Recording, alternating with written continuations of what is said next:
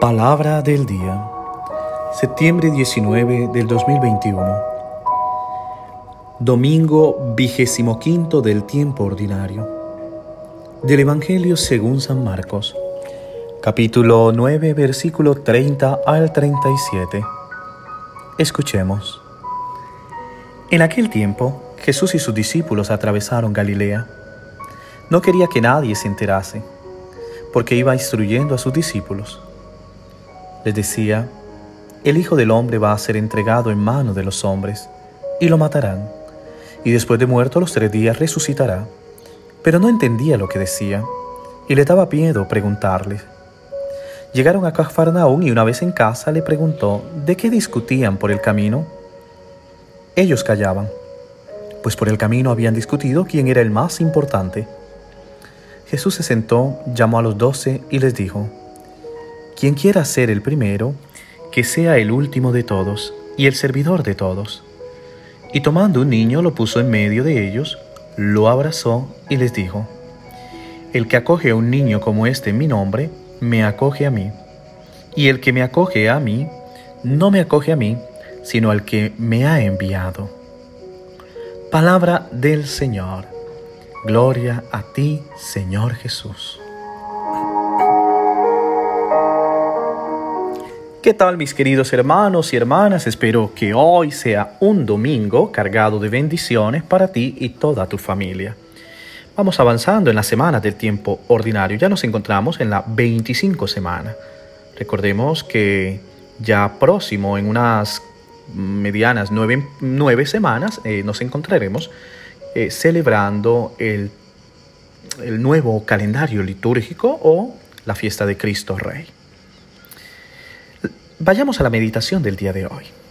La lectura de hoy está en línea con los temas del domingo pasado. Que ven a Jesús como un siervo sufriente y que el tema central de hoy va a ser la naturaleza del auténtico discipulado. Jesús estaba pasando por Galilea, pero no quiere que la gente lo sepa porque está ocupado enseñando a sus discípulos. Ya lo ha hecho con la gente, pero también necesita ahora tiempo de instruir a su grupo, a su comunidad. Y ahora Jesús habla del segundo anuncio de la muerte que tendrá que vivir. Está hablando de lo que enseñaban los profetas. Les está formando ahora eh, referente a lo que la Torá había anunciado. Mas los discípulos escuchan, pero lamentablemente no entienden pero tampoco piden aclaraciones, se quedan callados. Quizás pienso que tengan miedo de mostrar su ignorancia. Recordemos que hace ocho días Pedro habló y Jesús los reprendió y ahora estos tendrán miedo quizás de decir algo que también sientan el llamado de atención de Jesús. Ahora, al volver a casa, Jesús pregunta, ¿de qué estaban discutiendo en el camino? Mas ninguno responde. Pero el silencio es culpable, porque por el camino estaban discutiendo quién era el más grande. Sin duda alguna, los discípulos también están aquí como la levadura de los fariseos, de una competitividad y prestigio que caracterizaba la sociedad de la época y sobre todo por la gran influencia del imperio romano. Ya se estaba infiltrando en la pequeña comunidad de aquella época, comunidades cristianas, por comenzar a vivir algo así parecido. Parece que fuera el contraste. Mientras Jesús se preocupa por el Mesías siervo, ellos solo pensaban en quién era el más grande. Jesús intenta descender a bajarse. Ellos intentan ascender y crecerse. Como hoy en día, más de uno. Mas la respuesta de Jesús es un resumen del testimonio de vida que estaba dando desde el principio. Si alguno quiere ser el primero, sea el último de todos y el servidor de todos. Y el último no gana nada, es un siervo inútil. Usar el poder para ascender o dominar, esto no está bien. El poder se usa para descender y para servir. Este es el punto en el que más insiste Jesús y en el que se fundamenta su testimonio. lamentablemente hemos entendido lo contrario. Hemos entendido que el poder es como sinónimo de crecer, de mandar, de que yo soy el que tengo el derecho. Mas el que más tiene debe hacerse servidor de los demás.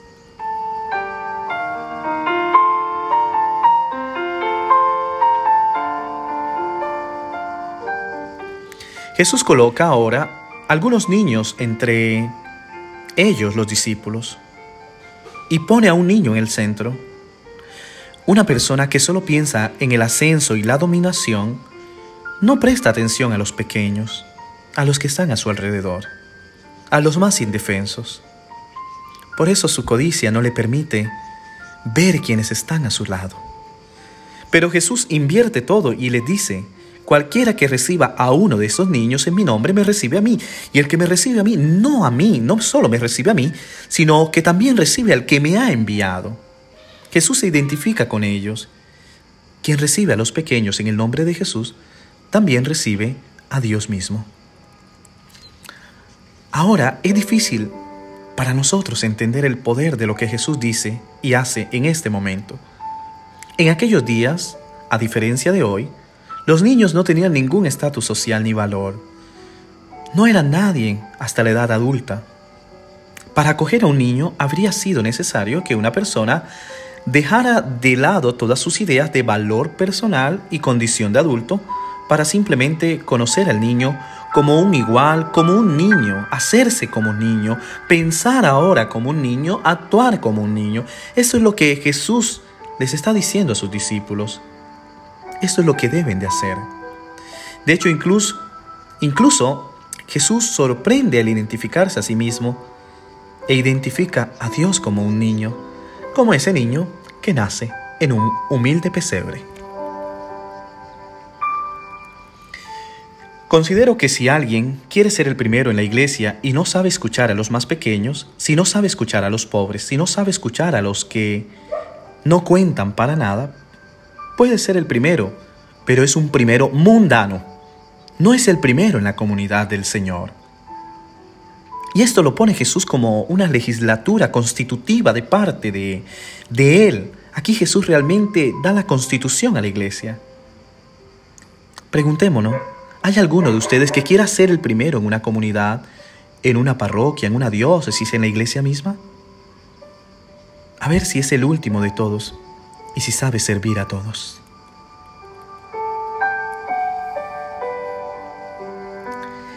El gesto inusual de Jesús de abrazar a un niño en público expresa poderosamente la preciosidad de toda persona humana a los ojos de Dios sin importar cuál pequeña, insignificante o joven sea. Dios también nos abraza a nosotros.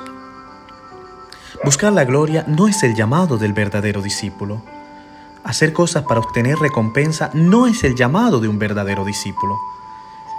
Dejar de lado la discriminación, el estatus y poder proclamar el amor, la compasión, el cuidado, la justicia y el perdón de Dios, esto es lo verdadero de ser un discípulo. Recuerdo una vez cuando fui enviado como seminarista a una misión en un barrio de la periferia en Colombia. No quería ir. Tenía mucho miedo de ir a aquel lugar. Mas el padre rector me dijo, tu misión empieza ahí. Con mucha rabia fui a esa misión. Al llegar una anciana me recibió en su casa. No había cama. Debía dormir en el suelo con unas cobijas. Le decía, oh Dios, ¿dónde me has enviado? Le pregunté a la señora qué íbamos a comer. Y me dijo, Padre, yo vivo de la providencia de Dios. Regreso a mi habitación y le reclamo a Dios por qué me había hecho esto, porque mis hermanos estaban en mejores lugares que yo y yo en cambio estaba en una casa de una pobre señora. Recuerdo que abrí un libro que me había regalado mi padre y en ese libro dentro había un papel que había escrito, He venido a servir a los demás, no a ser servido. De inmediato sentí la voz del Señor que me hablaba y me decía, No esperes que ella te sirva a ti Tú debes servirle a ella y a todos los pobres. Ahí comprendí que no tenemos que buscar los mejores lugares, puestos o misiones. Tenemos que servir. Después de eso pasé dos años muy hermosos trabajando en aquel lugar con gran alegría donde hoy siempre me recuerdan con esa sonrisa por todo el trabajo hecho. Pienso que todo cristiano está llamado a este ministerio. Ante todo, a ponerse al servicio de los demás. A eso hoy Jesús nos invita. Amén.